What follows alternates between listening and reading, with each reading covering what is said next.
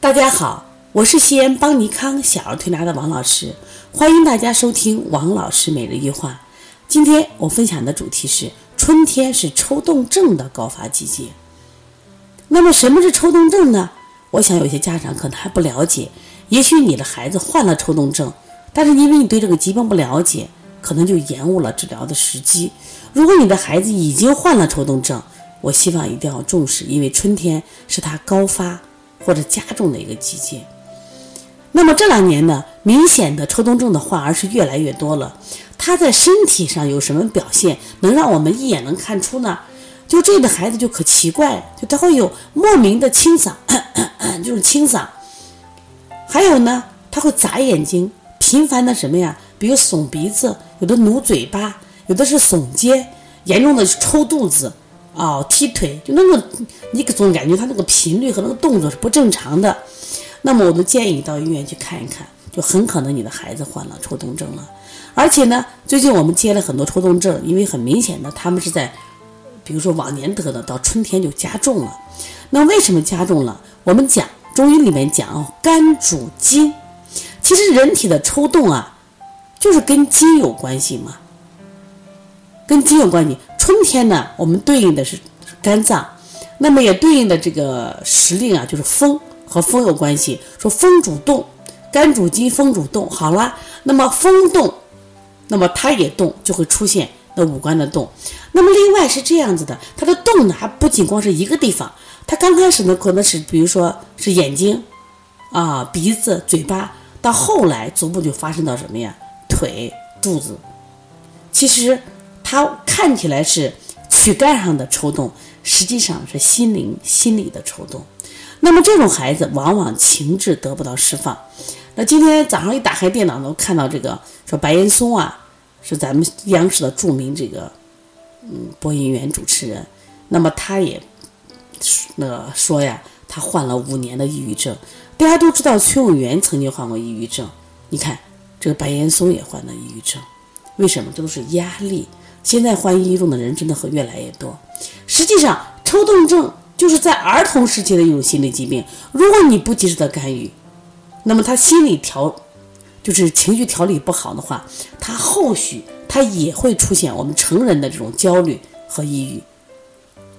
那么我们怎么让这个孩子不发这个抽动症，或者怎么样减少他抽动症的频率呢？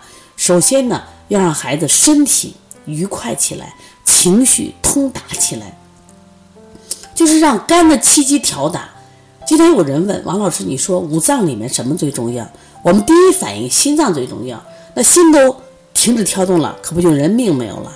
我说呀，其实肝也挺重要，特别在春天，肝的气机生发调达，可以让我们五脏所有的脏器的气机都能生机勃勃，我们才能开心起来。我们才能愉快起来，我们才能有效的去学习和工作。但是我们现在的家长对孩子的压力太大了，给报各种班儿。其实你们光是想到了我如何去给别人去 PK 去比赢，到最后你一定是获得了输。为什么呢？因为每个孩子对压力的承受能力不一样，而且每个人的发育程度也不一样。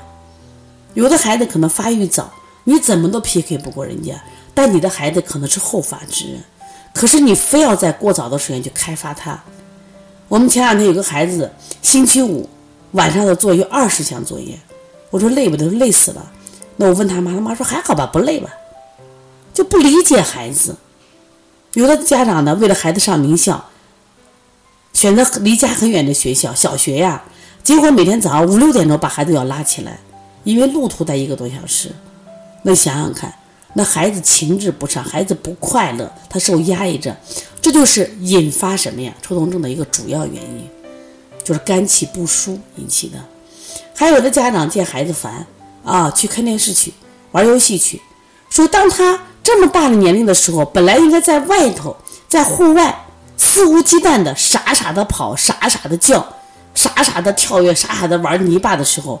我们让他在家里静静的玩手机、看玩游戏，结果他该动的时候没有动，身体这这种能量没有得到释放，结果他可能在不恰当的时机，在不恰当的部位开始抽动起来了。这就是抽动症。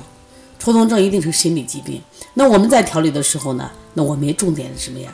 疏肝解郁的方法，像搓摩斜肋、摩丹田呀，敲打腿内腿外侧的肝胆经呀。我觉得更重要的是，我们会给家长讲，会给家长聊，会给家长去灌输正确的育儿思想，让他给孩子去减压。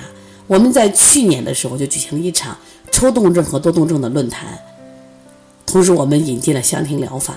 我们发现啊，通过香庭疗法配合这个推拿。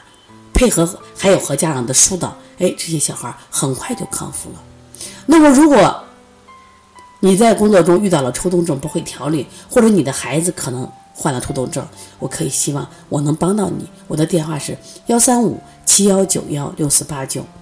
如果呢，你们想购买邦尼康的书籍，我们有咳嗽、发烧，包括临床辩证舌上的书籍，可以加我们的微信号幺七七九幺四零三三零七。谢谢大家。